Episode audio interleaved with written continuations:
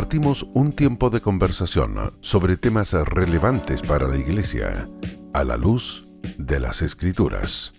Aquí comienza Entre Hermanos y Pastores.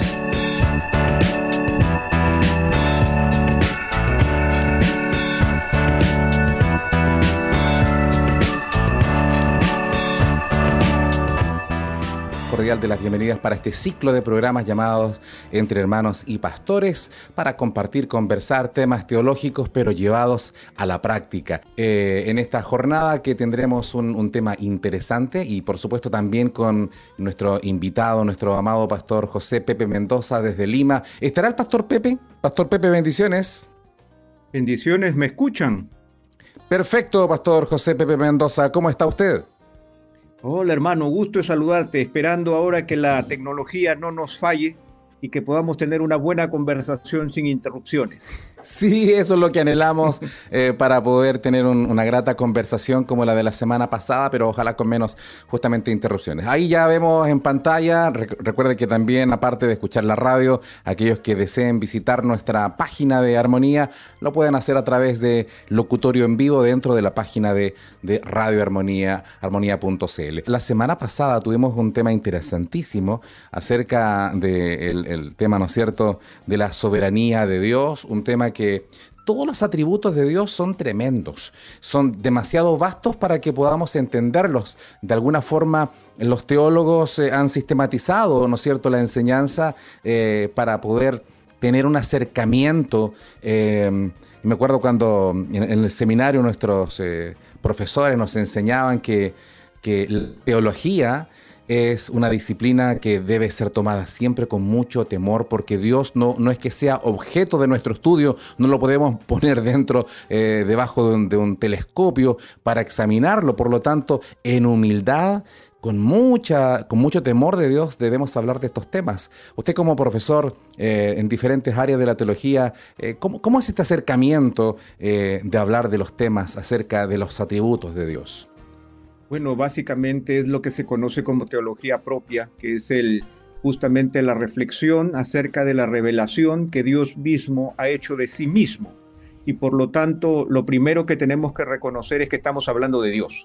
Y por lo tanto, cualquier pensamiento excederá, ¿no es cierto? O no superará la grandeza de quién es nuestro Dios. Por lo tanto, eh, nosotros volvemos a Deuteronomio 29, 29, donde las cosas secretas le pertenecen a Él pero las reveladas son para nosotros y por lo tanto a nosotros nos corresponde descubrir a un Dios que es un Dios de orden, por lo tanto podemos descubrir sus características y podemos descubrir sus atributos, pero quizás sea bueno aclarar un punto también que es fundamental. Cuando hablamos de los atributos de Dios, no es que Dios está particionado de tal manera que podamos decir que Él es, este, tiene santo, pero también es soberano y también es omnisciente, sino que Él es todo santo, todo omnisciente, todo mm. poderoso.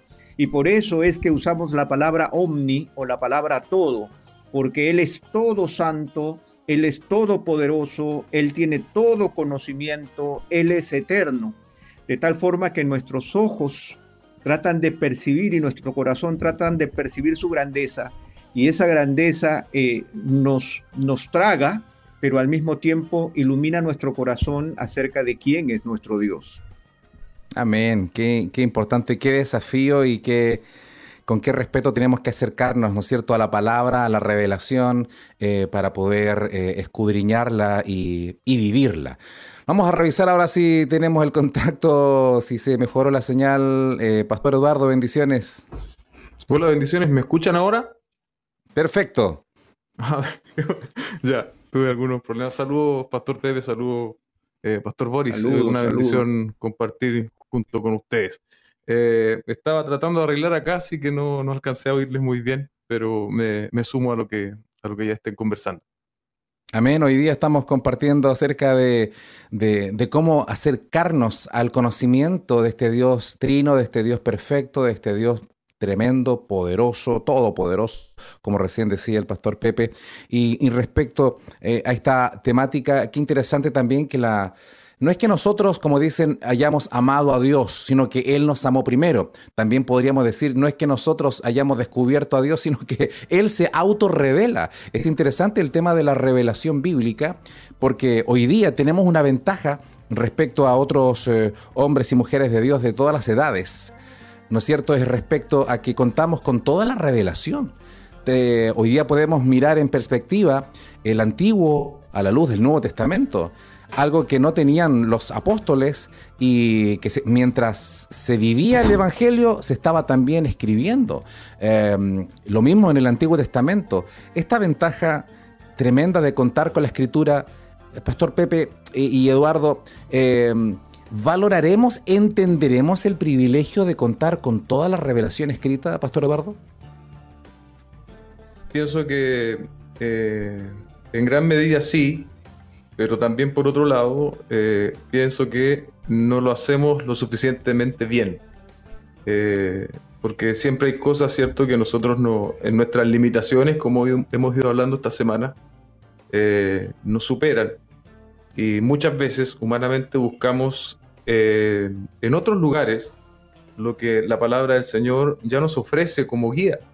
Entonces, yo pienso que sí, y también creo firmemente, porque soy un, no solo un testigo, sino que es algo que ha pasado con mi vida personalmente, que en los últimos años el Señor ha estado moviendo a su iglesia a un despertar, a un buscarle, ya no tanto eh, en, asuntos, eh, comillas, eh, esotéricos, emocionales, sino más bien ir a buscarle en su palabra. Y, como les digo, no soy un testigo, soy un testimonio vivo de eso, porque por la gracia del Señor es algo que ha ocurrido conmigo en los últimos años. Amén. La, eh, verdad que esto es, tremendo porque, Pastor Pepe, una de las cosas que, que nos da tristeza es que la escritura es clara, es enfática, que tenemos la palabra profética más segura. Aún así, algunos están esperando la última revelación de, algún personaje por aquí y por allá, como si la escritura no fuese suficiente. La revelación como que, como que siempre le falta algo. ¿Qué podemos decir al respecto? Bueno, yo creo que ahí tenemos que hablar eh, de dos puntos que son muy específicos y, fundamentales. Yo creo que así como decimos, y eso parte de, de un eslogan también, decir que la escritura tomó 1600 años en establecerse, ¿no es cierto? Que tenemos múltiples autores, varios continentes, etcétera, etcétera, etcétera. Yo creo que más que la extensión de la manifestación de la revelación de Dios, es entender que Dios quiso mostrarnos su carácter en un largo periodo de tiempo, de tal manera que no haya duda en nosotros de cómo es Él, porque Él es el mismo ayer, hoy y por los siglos, de tal manera que el Dios eterno se nos revela y se nos presenta de una manera abundante, como para que yo pueda aprender a reconocer el tono de su voz, para que yo pueda reconocer su carácter, para que yo lo pueda reconocer obrando en diferentes estamentos y en diferentes oportunidades de la vida, en dificultades, en pruebas, en bendiciones, en riqueza, en medio del pecado, en medio de la destrucción, en medio de la oposición,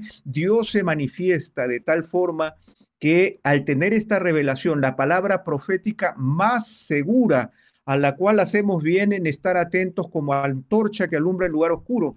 Yo creo que a mis hermanos hay que exhortarles a descubrir el tesoro que tienen en sus manos, porque es la manifestación del carácter de Dios revelado que nos invita a conocerle, y no solamente a conocerle, sino a reconocer que es palabra viva. Y por otro lado, yo creo que ese es un, aspecto que no, que no nos damos cuenta. Pensamos que son mandamientos, algunos hablan de doctrina, que son palabras antiguas, que yo no comprendo, pero si yo voy a la escritura a descubrir a Dios, a descubrir el carácter de mi Dios, a descubrir lo que Él espera de mí, yo creo que es diferente. Y lo segundo es que confundimos la espiritualidad con emocionalidad, con mm. emociones y por lo tanto yo necesito sentir. Y cuando voy a la palabra, bueno, digo, son letras y se malusa por mensaje, este, la letra mata y el espíritu vivifica, por ejemplo, tanta gente que lo dice, no, yo no leo la palabra porque la letra mata. ¿Quién dice que esto es letra? Es el logos, es la misma, es el mismo Dios revelado, es palabra viva, poderosa, ¿no es cierto? Que, que, que quebranta y que corta como, como, como fuego que quebranta la piedra O sea, esa es la revelación de Dios, pero nosotros tenemos un mal concepto de espiritualidad también que nos impide acercarnos a la palabra porque creemos que no es a través de la palabra, sino a través de estos otros medios que tú has mencionado. Cuando hablamos de Dios, eh, hay muchos conceptos que se vienen para las personas y hay un concepto en la, llamada eh, teología popular, ¿no? Hay muchas cosas que la gente cree que no tienen asidero em, o que teniéndolo no conocen la fuente, sino que lo dicen de forma liviana. Por ejemplo, hay muchas personas que se quedan con eh, el eslogan, eh, porque no lo profundizan, Dios es amor. Eh, y con eso justifican muchas cosas, o es cualquier estilo de vida total, Dios es amor. Pero hoy día seguramente vamos a conversar acerca de profundizar qué significa el amor de Dios. Pero eh, hoy día queremos compartir en esta conversación también acerca de un atributo maravilloso que es la santidad de Dios. Un atributo que posiblemente no sea tan popular como el amor, sino que porque pareciera que exige, eh, eh, tiene mayores exigencias, un nivel mucho más alto. cuando hablamos de la santidad, de que Dios es santo, ¿de qué estamos hablando, Pastor Pepe? Bueno, la santidad de Dios es multiforme y yo creo que nosotros lo primero que tenemos que hacer es aclarar el término, porque entendemos la santidad solamente en el sentido moral, o sea, en el sentido de pureza moral, pero la santidad de Dios engloba su trascendencia, engloba el hecho de que Él es único y diferente al resto, incluye su pureza, pero también incluye su grandeza. La santidad de Dios es la esencia de todo lo que Dios es y que lo diferencia de todo el resto en el universo. Por lo tanto, cuando hablamos de la santidad de Dios, tenemos que reconocer esta multiforme dimensión de quién es nuestro Dios. Cuando decimos que nuestro Dios es santo, la escritura en Isaías habla del Dios tres veces santo, y recordamos a Arcis Sproul cuando él decía, nunca en la escritura se nos dice que Dios es justo, justo, justo, o misericordioso, misericordioso, misericordioso, pero él sí es santo, santo, santo. Eso habla de un Dios que trasciende a todas las cosas, un Dios infinitamente puro, un Dios infinitamente único. Esa es, en primer lugar, la característica fundamental de nuestro Dios santo esta, esta santidad gloriosa, Pastor eh, Eduardo, eh, que también, así como hablábamos de la escritura, que nos cuesta dimensionar, bueno, cualquier eh, característica que podamos estudiar, siempre quedamos cortos. Cuando hablamos de la santidad, nos pasa también a nosotros, porque vivimos en una humanidad caída, en un mundo caído, por lo tanto, todo lo que tenga referencia con un Dios tan santo, eh, aún nosotros siendo cristianos que ya hemos sido mm. lavados, justificados, comprados a precio de sangre, sigue siendo un término tan tan tremendo que nos sigue desafiando a buscar mayor santidad para tener comunión con un Dios tan santo. Sí, eh, definitivamente eh, para, para preparar o para estar un poquito más en, a tono con lo que íbamos a hablar, yo estuve justamente viendo la serie de Santidad de la Santidad de Dios de Recés Prol, que está doblado por el pastor Pepe Mendoza. Y bueno, una de las cosas que él mencionaba recién, pero quiero leer la cita completa porque a mí me impactó profundamente, dice, solo hay un atributo de Dios que se eleva al tercer nivel de repetición en las escrituras. Solo hay una característica del Dios Todopoderoso que se comunica en un nivel superlativo desde la boca de los ángeles. Allí donde la Biblia no solo, no, no solo dice que Dios es santo o que aún Él es santo, santo, sino que Él es santo, santo, santo. Y la verdad es que toda esa frase a mí me, impactó profundamente, porque tal como dices tú, Pastor Boris, eh, nuestro entendimiento de las cosas, aún en un estado de redención, ¿cierto? Hemos nacido de nuevo, somos personas cristianas, etcétera, no alcanzamos a dimensionar. Y otra, otra cosa que me llama mucho la atención cuando el pastor R.C. Sproul comienza esta serie, eh, que es reconocida prácticamente, no, no, he escuchado algún pastor que no la recomiende de verla. Y, él decía con toda honestidad al comenzar en su oración que reconocía su incapacidad al tratar un tema eh, tan profundo como la santidad de Dios, Eh, y, yo creo que nosotros tenemos que también reconocer lo mismo, somos absolutamente limitados al hablar de este Dios que es santo, santo, santo. Sí, bueno, tenemos el privilegio hoy día de estar con el pastor José Pepe Mendoza, que eh, participa, ¿no es cierto?, ahí en la traducción, en, la, en el trabajo, ¿no es cierto?, de, interpretación también de, lo que significa eh, eh, esta, esta serie. ¿Dónde se puede ver, dónde se puede escuchar? ¿Hay libro asociado? Y usted que, pastor Pepe, ha estado participando de esto, ¿cómo, cómo fue escuchar y compartir eh, esta, esta enseñanza profunda. Creo que también es muy válido conocer su experiencia de crecimiento personal. sí, en realidad Arceus Sproul se caracteriza justamente por eh, un ministerio en donde el carácter de Dios ha sido exaltado. Cuando por décadas nosotros, el cristianismo, había perdido de vista a Dios para simplemente usar Esperamos que vuelva la señal. Está muy interesante está eh, el testimonio, ¿cierto?, del pastor José Pepe Mendoza. Esperamos que se retome la señal porque eh, él tuvo el privilegio de, participar de la traducción eh, y ahora también darla a conocer en español. Pastor, adelante. Perdonen que estas cuestiones de la tecnología que nos eh, a Eduardo y a mí me tienen siempre jugando con que justo cuando todo el rato que estamos escuchando no pasa nada, pero la primera palabra que decimos sí se corta. Pero eh, les estaba contando, bueno, que el Ministerio de Artes Pro se ha caracterizado justamente por eh, poner a Dios en el centro del ministerio a lo largo de muchos años especialmente cuando la iglesia pasa por un periodo en donde cambia y se va hacia los programas y se va hacia las formas y se va hacia las emociones, él se mantuvo radicalmente firme en el hecho de que se trata del carácter de Dios y la manifestación sublime del carácter de Dios es su santidad. De tal forma que uno puede ver a Arceus Sproul desde los años 70, cuando él empieza su ministerio, siempre enfocado en esa misma aplicación. ¿Quién es Dios y cómo el carácter de Dios afecta eh, nuestras vidas? De tal forma que, eh, como bien decía Eduardo, esta serie de la santidad de Dios ha impactado a innumerables siervos, pero también al creyente en general, porque nos da una visión grandiosa de quién es nuestro Dios. Ese Dios que se acerca a nosotros, ese Dios que se revela, no deja de ser tres veces santo.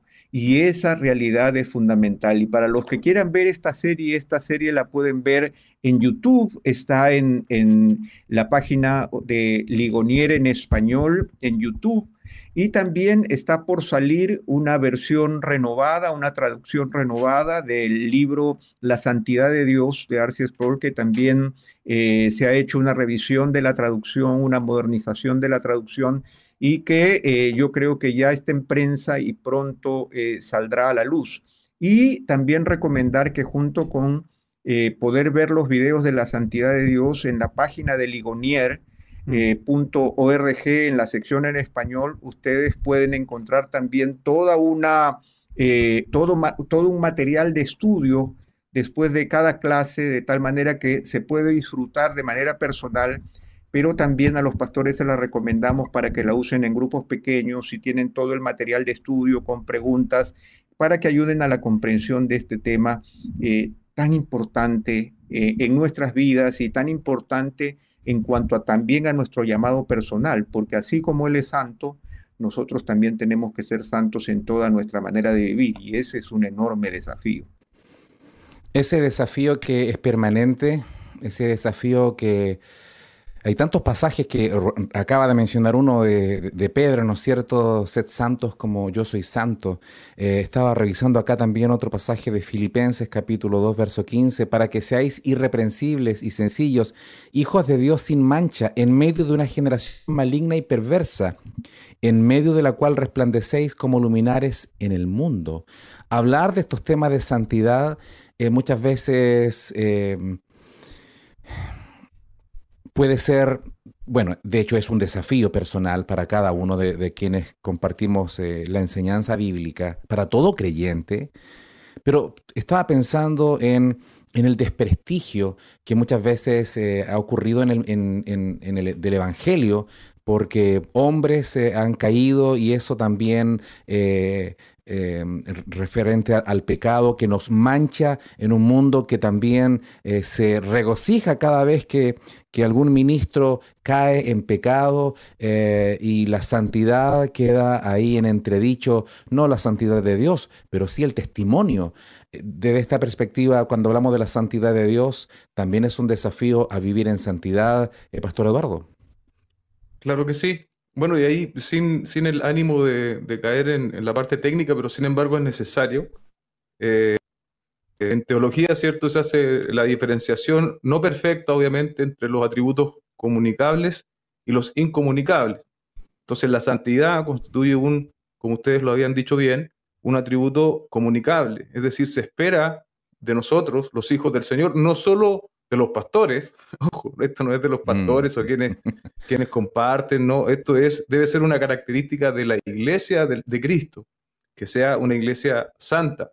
Eh, em, y obviamente muchas veces nos damos, el, no, no, con el estándar eh, y muchas veces, como decía usted, Pastor Boris, eh, se dan grandes escándalos, ¿cierto? Donde se suele utilizar esas cosas para eh, vituperar, ¿cierto? Para descalificar el Evangelio. Eh, de allí, ¿cierto? La necesidad de que cada uno de nosotros eh, pueda estar en un, constante examen. Hay algo que, entre muchas cosas que me llamaron la atención de la, de la serie, y es que todos los hombres que en la Biblia fueron, experimentaron algo, ¿cierto?, de la gloria de Dios, dice el doctor Sproul, fue una experiencia traumática una experiencia que no los dejó, no los dejó de la misma forma. Y, yo creo que eso a veces eh, nosotros eh, tratamos con mucha ligereza ciertas cosas, eh, sobre todo cuando hablamos del nombre de Dios. a propósito también de, la, de, las clases, me acordaba que cuando los, los que escribían cierto la Biblia, los manuscritos, pasaban de una hoja a otra o de una letra a otra, o cuando venía el nombre de Dios, más bien, eso era, ellos paraban, cambiaban el lápiz, se cambiaban eh, de ropa y ahí volvían a la escritura porque en la cultura, eh, la cultura judía había tal respeto al nombre de Dios que ellos lo concebían de esa forma. Eh, y creo que nosotros muchas veces trivializamos el nombre de Dios y de su santidad.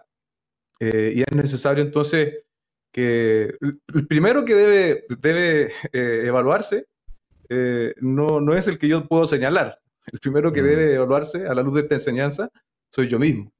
Eh, somos cada uno de nosotros. Y, obviamente siempre, a la luz de la palabra del Señor, de su santidad absoluta, eh, siempre vamos a, vamos a salir, eh, vamos a salir con, con algo que, que, Dios va a querer que nosotros cambiemos a la luz de su majestad, de su gloria, ¿cierto? Porque siempre vamos a salir traumatizados al exponernos al estándar santo y justo de Dios. Esto es algo que cuando se empieza a leer la escritura, eh, Isaías piensa que va a morir cuando tiene la visión, ¿no es cierto? Juan en la isla de Patmos cae como muerto. Eh, Pablo cae a tierra y queda ciego por un tiempo. Eh, estos, estos eventos traumáticos, Pastor Pepe, ¿Qué, nos enseñan a nosotros eh, a la distancia y a la cercanía? Porque los eh, eh, Pablo, Juan, Isaías ya no están con nosotros, pero el Dios con que ellos estuvieron está con nosotros también hoy día. ¿Cuál debería ser la lectura y nuestro pensar, nuestro sentir y nuestro actuar? Bueno, yo creo que, bueno, Eduardo fue muy claro en cuanto a la apreciación de esta grandeza de la santidad de Dios y, tú, Boris, te faltó Pedro cuando después de, mm. la, de la primera pesca milagrosa ahí en Lucas 5, ¿cuál fue la reacción de, de Pedro? La reacción de Pedro es la reacción más humana y sincera posible. Apártate de mí porque soy pecador. Y yo mm. creo que eso es lo que nosotros eh, hemos perdido de vista. Eh, es el reconocer que la santidad de Dios nos aleja, no nos acerca a Él. La, santidad de Dios genera una profunda distancia de nuestro Creador, pero es el Señor, justamente ahí es donde el Evangelio cobra sentido y donde la necesidad de redención cobra sentido y donde la justicia de Dios manifiesta al derramar su ira sobre nuestro Señor Jesucristo en la, en la cruz del Calvario cobra sentido porque definitivamente hay una profunda separación entre Dios y los hombres. Nosotros también le decimos al Señor, apártate de mí porque soy pecador. Lo que Pedro vio fue simplemente el milagro de redes llenas de peces Mm. pero él lo que percibió es a Jesucristo en toda su grandeza. Y por eso que la reacción más sincera es la reacción de Isaías. Isaías era un sacerdote, era un profeta, y él dijo, yo vivo en medio de, gente con labios inmundos, yo soy un hombre de labios inmundos. O sea, es el reconocer quién soy yo en realidad. O sea, la santidad de Dios nos hace percibir nuestra pequeñez, nuestra insuficiencia, nuestra pecaminosidad. Por eso es que yo también quisiera señalar muy brevemente, quizás para iniciar otro diálogo, que es el hecho de que la santidad para nosotros no es impecabilidad. O sea, nosotros no entendemos la santidad humana como la santidad del altar. ¿no? O sea, nosotros que venimos de esta cultura religiosa generalizada, entendemos al santo como ese, esa persona que está en el altar, que vivió hace 500 años, que tiene una túnica larga y una aureola en la cabeza, y una sonrisa así mágica y que tiene los ojos mirando hacia el cielo. Pero para nosotros la santidad de Dios y la santidad que el Señor nos demanda Sería una broma pesada si es que Pedro lo dijera, sed santos como Dios es santo, pero yo soy pecador. Y mm. si la escritura no se contradice, también es cierto que el apóstol Juan dice que si decimos que no tenemos pecado, le hacemos a él mentiroso. Entonces, ¿cómo es que nosotros vivimos la santidad? La santidad la vivimos en primer lugar en el reconocimiento de que somos propiedad de Dios somos templo del Espíritu Santo. Lo primero que es el primer reconocimiento de nuestra santidad personal es que hemos sido comprados por precio, el precio de la sangre de nuestro Señor Jesucristo. Eso nos hace santos, como, como dicen los teólogos, en el sentido posicional. O sea, estoy sentado en lugares celestiales con Cristo Jesús, no por mis méritos, sino por los méritos de la obra perfecta de nuestro Señor Jesucristo en la cruz del Calvario, quien pagó por mis pecados y resucitó para mi justificación. Entonces, esa realidad me hace ser separado para Él. O sea, soy de su propiedad. Por lo tanto, la demanda que sigue es que yo pueda vivir y como lo dice el apóstol Pedro, el Señor que es santo los llama que ustedes sean santos. ¿En qué? En toda su manera de mm. vivir. O sea, la manera de vivir es consecuencia de que ahora soy propiedad de Dios. Y quiero dar un ejemplo breve porque sé que estoy hablando más de la cuenta, pero el ejemplo breve es cuando eh, yo, por ejemplo, compro un auto. Yo compro un auto y ese auto no es único. Ese auto es igual a, muchos autos que se hacen en serie, que están por todo el mundo, que tienen el mismo color y las mismas características. Pero ese auto se convierte en santo para mí porque he pagado por él. Y por lo tanto, ese auto ahora va a ser usado de acuerdo a mis propósitos. Y será santo para mí, no solamente porque es mío, sino porque cumplirá mis propósitos. Estará en la puerta de mi casa, me esperará para llevarme a donde yo quiero llevarlo, donde yo quiero que vaya, y me servirá para los usos que yo quiera darle y por eso será diferente a cualquier otro auto que sea igualito a ese. Esa diferencia es nuestra diferencia de santidad. Hemos sido comprados por el Señor para ser usados por Él. Y otro ejemplo todavía más sencillo, cuando por ejemplo una plantación de iglesia alquila una casa o alquila un local que antes era una peluquería y ahora es una iglesia ese acto de arrendarlo o adquirir la propiedad y usarla para la gloria de Dios, ese es un acto de santidad, en donde ese lugar que antes era secular, laico, ¿no es cierto?, una peluquería del mundo, ahora se convierte en un lugar santo.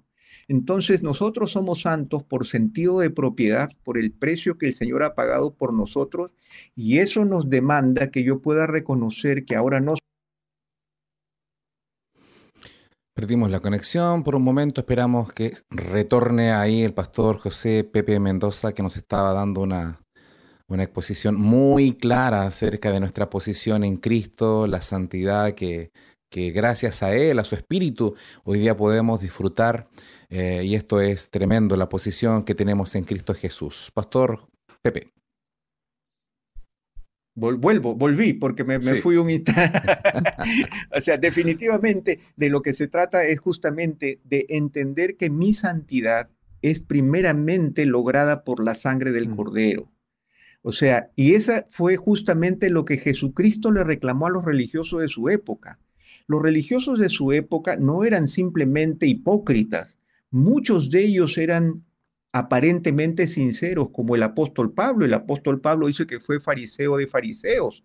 O sea, definitivamente hubo un aura religiosa, pero esa aura religiosa no tenía que ver, no estaba eh, posicionada en la obra de Dios, sino en el impulso humano. Y en el impulso humano nunca vamos a poder agradar al Señor. Por lo tanto, nuestra santidad está vinculada directamente a la sangre de Jesús derramada por nosotros, al hecho de que el Señor nos ha hecho templo del Espíritu Santo. Yo, mi, este, cuerpo, este cuerpo mío no me pertenece, por lo tanto, sus usos y medios ahora le pertenecen al Señor. En ese sentido es santo. Y la demanda es que mi manera de vivir tiene que ser de acuerdo a esa propiedad de Dios. Y yo creo que las personas, los cristianos, nunca entenderán la santidad mientras se manejen a sí mismos. Tienen que entender que ahora le pertenecen, son esclavos del Señor, son propiedad de Dios y el Señor pagó un precio muy alto, el precio de la sangre del Cordero. Amén. Estamos compartiendo a esta hora entre hermanos y pastores, usted que está en casa, usted que está en su trabajo, usted que está de viaje, donde quiera que se encuentre. Estamos compartiendo estas temáticas de edificación para la iglesia, para la hermandad, para poder crecer, ser desafiados respecto a las temáticas que, tenemos. Em, una consulta, Pastor Eduardo, ahí que, que, va de la mano con lo que se estaba compartiendo. Este desafío de santidad para el cristiano, para el creyente, em, el peligro de, de, empezar a juzgar a otros, ahora que ya soy santo, eh, ahora que incluso tengo, me creo incluso mejor que otros porque eh, por las eh, cosas que hago y cómo he cambiado, el peligro de la vanidad eh, y el peligro de empezar a apuntar con el dedo a otros. Em, que muchas veces alguien puede atribuir esta, esta cercanía, esta, esta consagración incluso como algo negativo, eh, siendo que es una, una, tremenda bendición. ¿Cómo podemos ahí distinguir estas, estas capas? Es, una, es una, pregunta interesante eh, porque otra vez pienso que de alguna u otra forma todos caemos en esos excesos o desviaciones en, alguna etapa de nuestras vidas. Entonces, em, es importante, eh, un poco resumiendo lo que, lo que decía el pastor Pepe, que esta santidad eh, no, es, no, son, no son demandas o no son solo demandas. podríamos decir que son demandas de Dios, pero sobre la base de una vida nueva y esa vida nueva ha sido proporcionada por Dios. De allí, cierto, que se habla de la santidad progresiva, santidad posicional, posicional en el sentido de que Dios nos apartó, eh, nos dio una vida nueva y ahora tenemos nosotros el deber cristiano de progresar en santidad. Pero honestamente creo que cada uno de nosotros cuando utiliza eh, la santidad, entre comillas, como un medio para señalar a otros, estamos dando cuenta de la poca santidad que tenemos, porque no es, eh, no es lo que la palabra nos invita a hacer de ninguna forma. Entonces, ¿cómo yo crezco en santidad si estoy contradiciendo la instrucción bíblica en ese sentido? Si yo veo a otro más débil, la palabra del Señor tiene el medio para que yo me acerque, no para señalar, sino para edificar, para levantar, para corregir, que también es importante, eh, pero, pero pienso eso, Pastor Boris, que es un asunto del cual siempre tenemos que estar conscientes que podemos estar nosotros mismos experimentando y viviendo. eh, pero la santidad la vivimos aún, aunque es progresiva, la vivimos en el poder del Espíritu Santo. Entonces, ¿qué podríamos arrogarnos? ¿Qué podría decir yo eh, cuánto hago, cuánto dejo hacer por el Señor si finalmente es el Espíritu Santo el que, el que me impulsa? Entonces, en ese sentido tenemos que pedirle al Señor que mantenga nuestros ojos lo suficientemente abiertos siempre. Y cuando caemos en este tipo de pecado, porque a veces no nos gusta llamar a las cosas como son, eh, pedir perdón, pedir perdón y, volver a las plantas del Señor. Amén. Los desafíos de, la santidad del Señor, eh, que primeramente son para cada uno, ¿no es cierto?, lo personal, pero la iglesia es llamada a ser santa, que el Señor está preparando su iglesia también cuando Él venga a buscarla, ¿no es cierto?, eh, que esté absolutamente limpia, pura, eh, con, la, con la vestimenta adecuada para este encuentro glorioso que tendremos con, nuestro Señor y Salvador Jesucristo. Em, esta, esta, comunión que debemos experimentar y se recalcaba que no es por mérito humano, que la santidad no es un cúmulo de méritos, porque, y por eso que tenemos que sacudirnos toda especie de religiosidad cada cierto tiempo para tener una fe viva, y, por eso que causa un poco de impresión cuando se lee las cartas paulinas y él se dirige a los hermanos, por ejemplo, de Corinto, que usted lo mencionaba, a los santos, y resulta que habían varias dificultades en la congregación. Eh, entonces, esa santidad tanto que es eh, posicional eh, por lo que el Señor ha hecho, nos ha comprado, y el desafío de vivir cada día es, un, es un desafío hermoso, pero que se vive en comunión con Él, la obra de su Espíritu actuando día a día en una relación viva eh, como también se plantea en Juan capítulo 15, eh, como, como una vid que recibe eh, en la savia la vida, porque no, no depende de la rama, depende de lo que se va nutriendo, Pastor Pepe. Sí, y acá me encantó el ejemplo que has dado porque me da, me da pie para decir justamente lo que estaba pensando compartir con respecto a este tema de la, de la santidad. La santidad nosotros se la debemos al Señor, no a los hombres.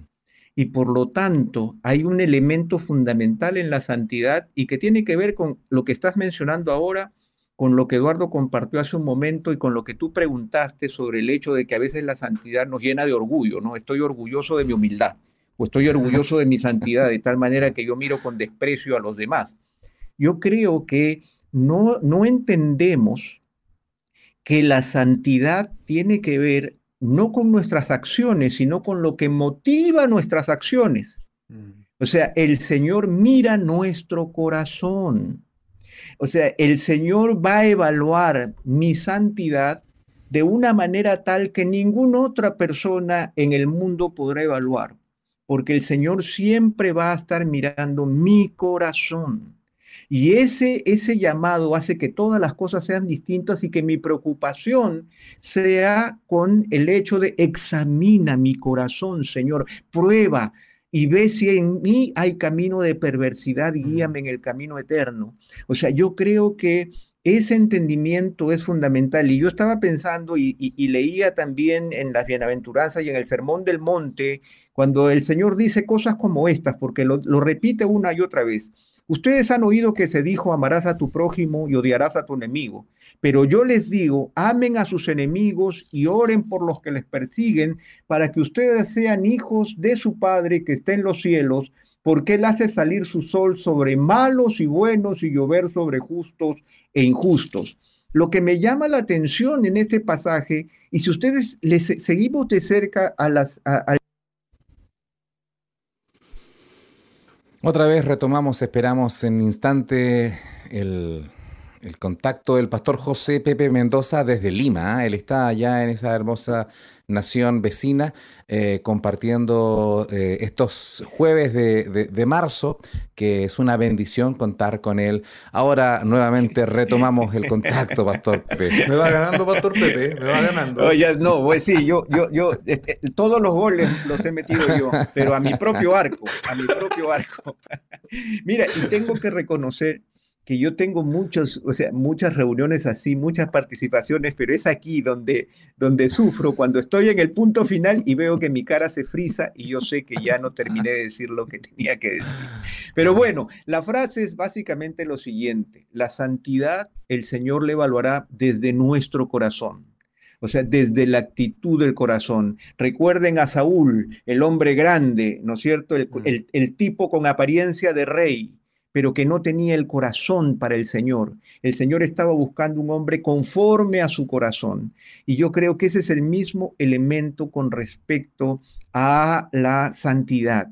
La santidad va a ser medida no por nuestras apariencias externas, sino por lo que motive nuestras apariencias. Y esto que motiva nuestras apariencias tiene que ser Dios mismo, porque somos, vuelvo a decirlo, somos propiedad suya y por lo tanto las buenas obras, como lo hablamos la semana pasada, Dios las preparó de antemano para que anduviésemos en ellas. Ahora, ¿es esto mágico? No, tiene que ver con comunión con Dios. Tengo que escuchar al Señor, tengo que estar atento a Él, tengo que tener comunión con Él para que yo pueda caminar con Él justamente en santidad en toda mi manera de vivir.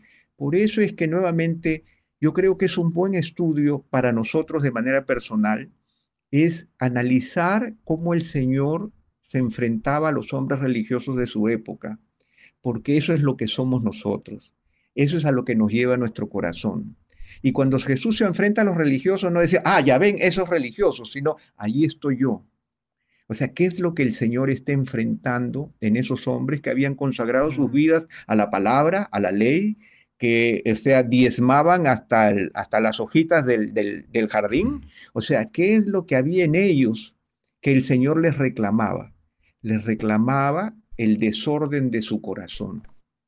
O sea, el problema de su santidad no estaba en sus actos, sino en su corazón. Recordemos a la viuda pobre, cuando Jesús se sienta allí en el patio de las ofrendas y dice que él ve a los ricos llevar y tirarlas, seguramente abrían la bolsa y tiraban, caían los denarios, ¿no es cierto?, haciendo ruido allí en las bolsas de las ofrendas.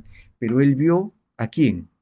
A la viuda, que dio todo lo que tenía, todo su sustento. ¿Por qué? Porque el Señor nos demuestra allí que Él está viendo el corazón y siempre verá el corazón. Y allí es donde nosotros tenemos que hacer nuestra introspección de nuestros motivos, porque nuestros motivos nos demostrarán que estamos caminando con el Señor, no solamente nuestros actos. Y la verdad que la escritura también dice que si hay algo perverso, en nuestro corazón. Mm. Y muchas veces, pastores amados, eh, podemos aparentar una aparentar piedad y santidad y podemos esconder una doble vida, posiblemente ese sea uno de los peligros eh, de la cristiandad, quizá de todos los tiempos, pero estamos en este tiempo, el que nos toca vivir a nosotros. Em, y posiblemente eh, e-, esa doble vida, que por una parte eh, somos cristianos, pero hay áreas de nuestra vida en lo íntimo que, que hay pecado y que la escritura es, tajante cuando dice que sin santidad no se puede ver al Señor. ¿Qué podemos decir al respecto, Pastor Eduardo? Em, la importancia, yo creo que en ese contexto, ¿cierto? La, importancia de la iglesia es fundamental. Eh, hoy día, ¿cierto? Donde hay tanta, más hoy en día a raíz de la pandemia, tanta posibilidad de prácticamente hacerse un, culto a tu, a tu gusto, con la música que tú quieres, con el, con el predicador que tú quieres, eh, pero sin tener que rendir cuentas a nadie. Y eso es un, un gran peligro y una debilidad hoy en día. Eh, mira lo que dice el autor de Hebreos eh, en 12.10. Eh, aquellos que ciertamente por pocos días nos disciplinaban como a ellos les parecía, haciendo alusión a los padres terrenales. Pero este, para lo que nos es provechoso, hablando de Dios, para que participemos de su santidad.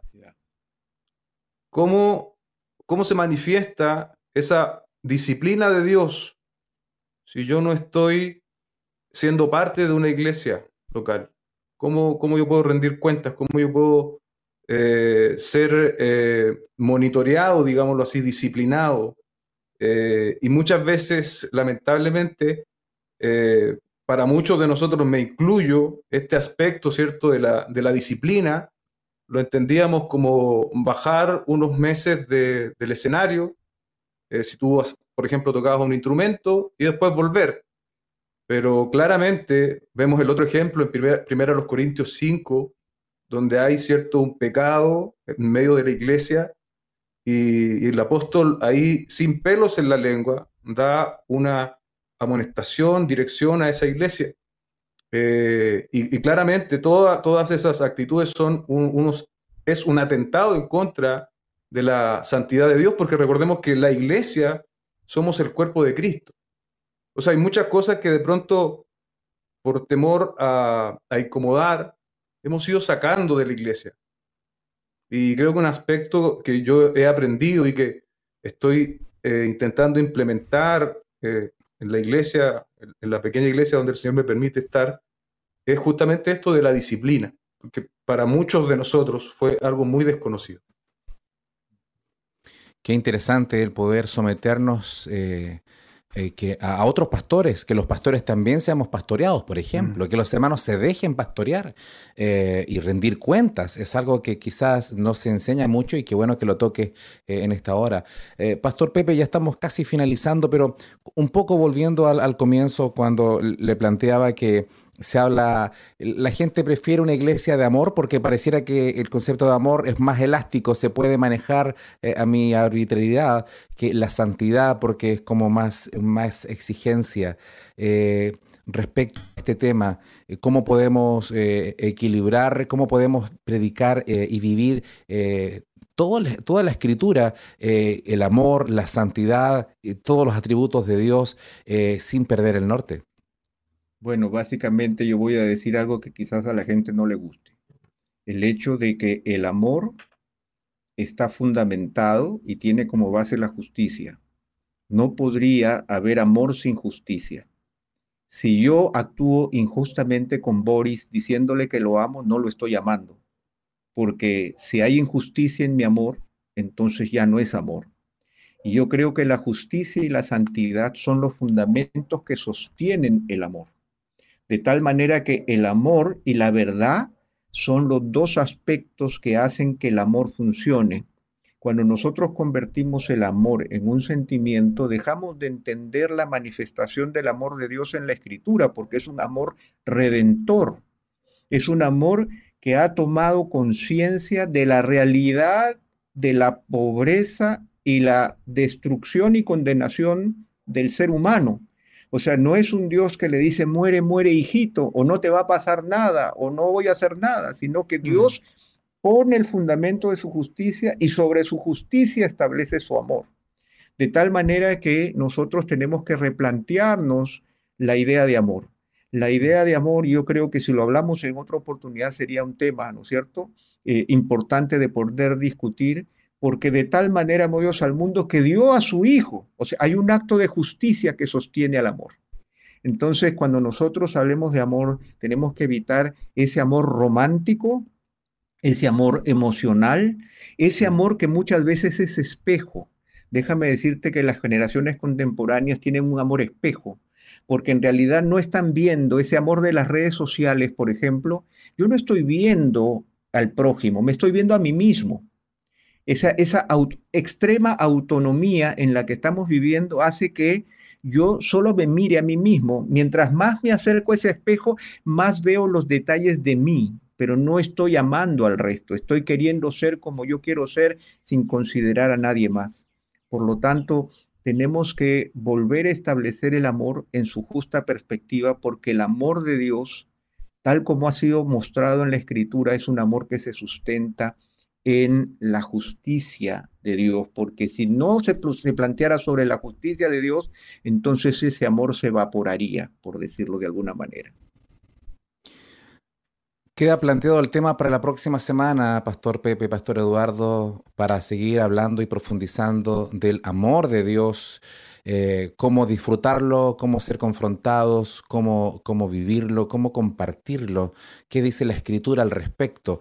Pero hoy día hemos compartido eh, en esta conversación, que no es, un, no es una clase de teología, no lo pretende ser, pero sí mm. ir tocando temas que sean valiosos para, para que esta conversación se tenga también en casa para que queden con gusto a poco y vayan a la escritura y puedan crecer. Hoy día hemos compartido acerca de la, de la santidad de Dios. Palabras al cierre, Pastor Eduardo.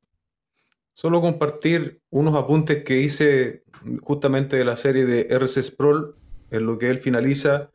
No hay escape de la santidad de Dios. No hay escape. Nadie se va a lograr escapar.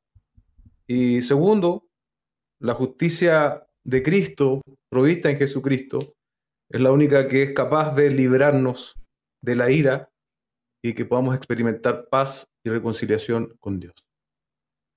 Amén. Pastor Pepe. La santidad de Dios es la fuente y la grandeza que manifiesta nuestro Dios porque nuestro Dios es tres veces santo. La invitación que Dios nos hace es a reconocer que somos de su propiedad y que podemos estar seguros bajo el amparo de tus alas, pero que la demanda es que toda nuestra manera de vivir pueda respaldar el hecho de que somos de su propiedad. En ese sentido, la santidad progresiva es fundamental en nuestras vidas. Debemos progresar en el reconocimiento de que le pertenecemos y debemos vivir de una, de una manera tal que le glorifiquemos y tenemos que vivir en comunidad porque realmente el Señor llamó un pueblo no llamó a Eduardo, no llamó a Boris, no llamó a Pepe y se quedó contento. El Señor nos llamó a los tres para que juntos seamos pueblo de Dios. De tal forma que yo me preocuparé por la santidad de Eduardo, me preocuparé por la santidad de Boris y espero que ellos se preocupen porque yo también pueda ser semejante a Cristo. Amén. Gracias, pastores, por compartir esta, esta exposición, esta charla, esta conversación, que eh, la intención es abrir el apetito para seguir conversando y profundizando estos temas en casa, usted, su familia, su Biblia y crecer en la gracia. Dios les bendiga, hasta la próxima semana.